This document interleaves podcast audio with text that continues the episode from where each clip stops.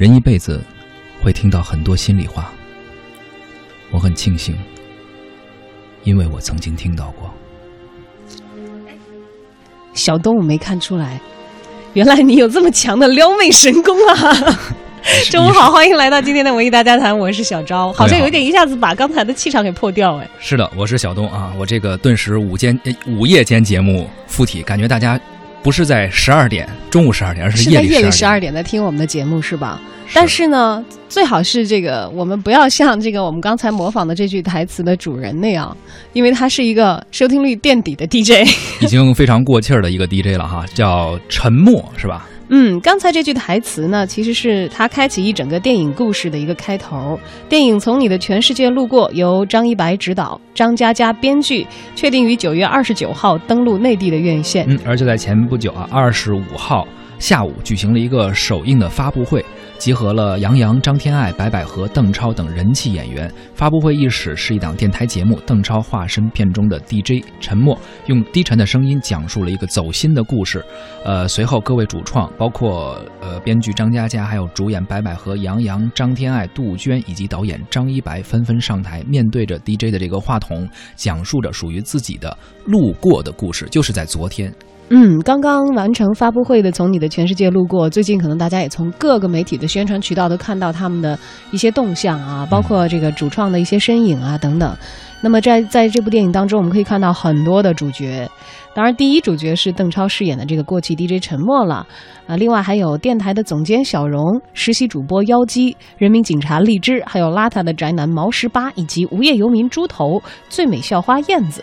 七个不同的人物各自抒发了对于爱情的呼喊，在新近曝光的终极版人物海报当中呢，我们也可以看到七种人生的不同，有的炽烈如火，有的冷静如水。他们从彼此的世界路过，给观众展现了一个故事、七种人生和所有人的爱情。那么接下来呢，跟大家一起分享一下。最近关于这部电影的一个重磅的内容吧，毕竟它还有一个关键词是王菲，天后又给张一白的电影献唱主题曲了。这次从你的全世界路过选择的主题曲是你在终点等我。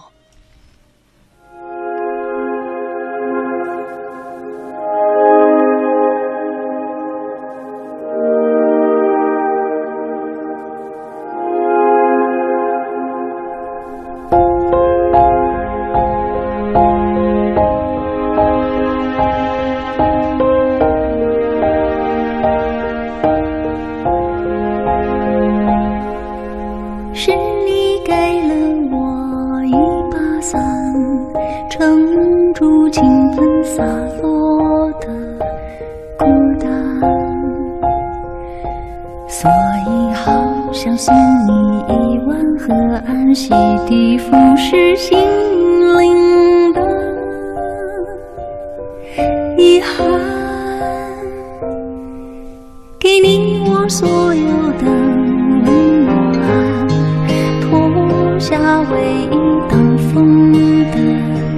一扇思念，刮过北极。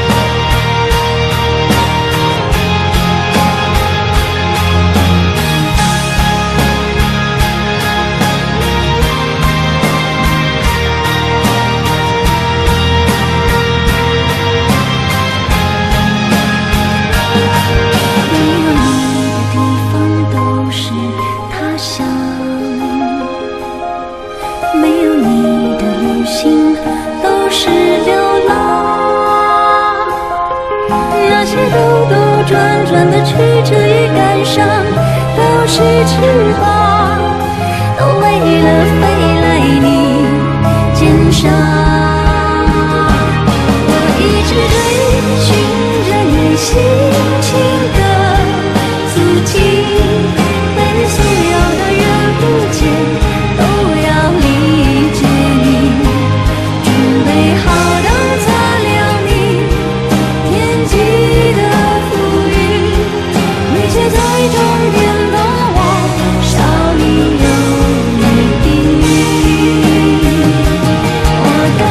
这是近日曝光的《从你的全世界路过》的电影片尾曲《你在终点等我》。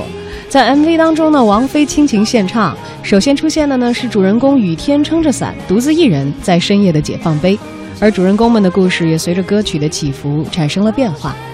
当歌声唱到“是你给了我一把伞”的时候，画面当中大雨倾盆而下。电影当中演员邓超和杜鹃所演绎感情的那个屋顶，位于重庆市的鹅岭二厂的文创公园华江楼的屋顶，不知道在这部电影播出之后啊，会不会成为重庆市的一个新的人气的景点？嗯，你去过这个地方吗？呃，没有，因为我离开了以后，可能啊那个地方才变成文创公园的吧啊啊。我只去过鹅岭公园，重庆的小朋友都去过，是吧？以后有可能这个电影拍完之后，很多人会去那儿约会或者怎样，那我可能就去不了了，人太多了。我一般回家日子很少，不去挤了，是吧？流行歌曲百分之七十的主题啊，都会是爱情，呃，也大多数以钢筋水泥的这个城市背景为这个电影的背景。近五分钟的这个 MV 视频，包括解放碑啊，还有十八梯等等重庆的地标都逐一露面，而包括穿越。城区而过的这个轻轨也是赚足了眼球。据不完全统计啊，从上世纪三十年代到今天，其实有先后大概二百多部电影，包括《疯狂的石头》啊、《一九四二》、《变形金刚》等等，《重庆谈判》、《十面埋伏》，呃，都在这个重庆取过景。对，大多数以前重庆拍的这些电影啊，都是跟这个老重庆的历史有关的，嗯像我们刚才讲到这个《重庆谈判》呀，还有一九四二啊等等这些。而近年来呢，呃，我觉得是不是因为重庆的城市格局它是比较错落的？嗯，嗯，我们现在的现代人的电影有很多也是讲那种。交错的人生故事啊，呃，是不是因为这个原因比较适合展开交错的人生史？那么在嗯，从你的全世界路过定了是由张一白来拍，而且把这个取景地一部分定在重庆市的时候啊，我就从我们其实重庆本地的公号当中看到了疯狂的转发，嗯很多我们嗯本土的我都没有怎么知道的一些号，绝对不是大公号啊，转出了十万加的文章。哇，我估计这个在重庆这个人口大市，还是会收获不错的前期宣传的一个效果吧。是的，呃，北上广深、成武、重杭、成都也是这个电影制片公司啊，包括导演们非常重视的一个大城市。呃，成都、重庆吧，对，重庆的这个地貌好像最近也比较受一些电影公司的青睐了啊。而原著张嘉佳的这本书，呃，从你的全世界路过，呃，从现在的眼光来看的话，真的是写的太赚钱了。怎么说呢？不光是因为它。这本书本身发行量已经超过七百万册，让张江家跻身到这个创作者的富豪，行列啊。而且他在网络上的阅读量非常高，他是很多故事在微博上先发一些短的一些文章，而且累计已经达到了四十亿的阅读量，一百五十万次转发，我觉得现在可能都不止了。而且最后他这个故事都集结成了书进行出版。总销量已经超过了七百万册，可以说是一个非常非常受当代年轻人欢迎的这样一本畅销书。嗯，虽然可能我们稍微有点年纪的读者啊，会说啊，张嘉佳是谁？因为他可能是一代新的青春文学的一一个写写手了啊。嗯但是他其实还有一个身份是编剧，在一一年的时候他就获得过金马奖的最佳改编剧本提名，而现在他在编剧界应该说是一个很多人都羡慕的一个状态了。嗯，就为什么？你看看人家写这书多聪明啊！从你的全世界路过，由三十三个故事构成。啊，截止到目前，已经有十个故事被不同的影视公司买断了版权了。同样是出一本书，人家可以卖十多个版权。对，你要就讲一个故事，你撑死卖一部电影，你知道吗？是的，如此遍地开花的张嘉佳作品展，听起来是不是有点夸张呢？啊，但是其实确确实实这些事情就在发生着。没错，其实呃，很多人也在说，会不会从你的全世界路过由这么多故事构成？那么这个电影拍出来会不会是一个张嘉佳作品展，或者是一个拼盘儿？呃，但是呢，这种情况会不会真正的发生？其中名片你会不会说话？他交给了导演陈国富，这是其中一个卖了一个版权。还有我希望有个如你一般的人，包括暴走萝莉是交给了幸福蓝海影业，均在拍摄当中。呃，在百度上也有人提问，到底从你的全世界路过拍的是哪几个故事？呃，也不免让许多书迷啊、影迷啊产生猜测，说这个电影会不会是被割裂的？但是对于这个问题，张嘉佳给予了回应，说剧本前后写了四十八稿。观众每一分钟都能看到自己，这绝对不是一个拼盘，而是一个完整的故事。此前，导演张一白也表示，电影想要表达出万家灯火的感觉。哎，这样一个电影究竟拍出的是怎样的一个或者好几个故事？嗯，刚才我们讲到啊，卖给陈国富的故事是你会不会说话？然后呃，不是不是卖给陈国富吧，就是陈国富来指导的那个故事啊。还有像这个暴走萝莉，我希望有个如你一般的人。这个听上去，从目前的这个拍摄计划听上去，会是一部电影拍其中一个故事，就完整性比较好。而我们在刚才的这个前面的介绍当中也讲到了，呃，这次有一群主角儿。你想想，有邓超，有白百合，有杨洋，有张天爱，有柳岩，还有岳云鹏呢。啊，就是 那这这好像听起来不是一个讲一个故事的事儿，会穿插啊。应该是有不同类型的人，或者说生活在不同层面、过着不同生活的不同的人物。要说张一白导演，好像确确实实也容易让人产生这个电影是不是也是几个故事拼起来的？他特别擅长于拍这样的类型。对，从那个《将爱情进行到底二》电影版，对电影版就是好像同一帮人设置不同的结局，也是几段爱情、几个人的故事。包括前一段时间，呃，去年还是今年上半年，有一个叫《奔爱》，今年上半年，呃，也是张一白导演的，也是讲了几个人的故事，像四五个微电影拼成了一个大电影的感觉。所以这次的故事会不会是这样呢？虽然张嘉佳自己啊拍了胸脯打了保票了，说是一个完整的故事，不会是拼盘啊，但是我相信可能在这个电影推进的过程当中，对于不同的主角的着力，也会分段分层次的来进行一下吧。而张一白呢，堪称中国的青春爱情电影的专业户了，从将爱情进行到底开始了爱情青春电视剧的收视狂潮，那么后来呢，又有开往春天的地铁、夜上海、密案、匆匆那年等等。它的一个特点，除了我们刚才所讲的是把几个故事拼起来连成一个电影之外，还有一个特点就是以很小的投资拿回高收益。哎，它每部电影的投资好像都不是很高，对，所以性价比是很值，它的投资收益率很不错。嗯，你想想看，他可能原来是以这个呃有一点点文艺倾向的这样的导演出道的，可能比较擅长做一些低成本的操作。然而像他的这个。将爱情进行到底的大电影，还有《匆匆那年》的大电影，分别是收了两亿和五点六亿。这两部电影据说成本加起来都不到八千万啊！那这个投资回报收了七点六亿呀！对，现在其实拍电影啊，很多制片公司投了钱能够持平回本就不错了。他这个还是赚钱的，而且这么小的一个成本。嗯，从开往春天的地铁到将爱情进行到底，其实可能都是想要表达一种后现代的都市人的情绪状态。他对于爱情或者说是恋爱的一种感受吧。呃，包括对爱情既眷恋又疏离的态度，这恰好是像张嘉佳这一部小说《从你的全世界路过》最大的一个主题。而他拍成电影之后，也要表现的是这样的一个状态。张嘉佳的情话配合张一白对爱情故事拿捏的一些镜头语言，因为我们知道他的电影画面还是很好看的，而且经常有一些哎当红的明星，呃，所谓的故事性也许不会让我们能够。从里面得到什么特别大的道理？但是也就像张嘉佳的小说一样，可能人们读他的文章就是从中想获得一些心灵上的共鸣或者一些慰藉。他瞄准的就是这些青年观众内心的共鸣。你想想看，谁没有年轻过呢？谁没有认为自己的爱情大过天过呢？而张嘉佳的张氏情话现在还在网络上流行，成了自己的一股风潮。但不知道这些，可能我们从文字上看来比较好接受，但说出来觉得有点矫情的话，会在电影当中怎么处理啊？对。像刚才开场的那一段也好，还是接下来的这两句也好，没有你的地方都是他乡，没有你的旅行都是流浪。不知道张氏情话在这次的电影里头 会不会被肉麻的说出来？但他们很有意思啊，找李荣浩唱了一首主题歌。哦，这首歌的名字呢叫《不说》，那就得看呗。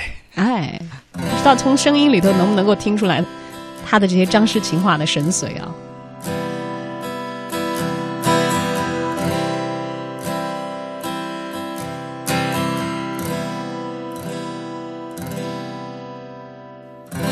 为了什么男人的冰箱总放着甜点？为了什么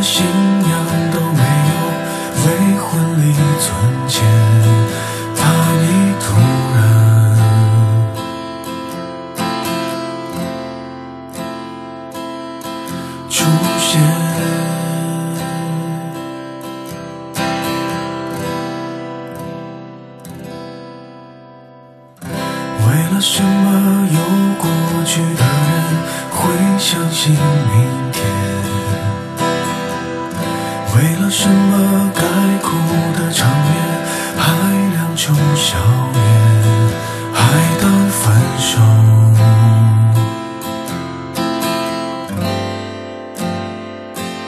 是种锻炼。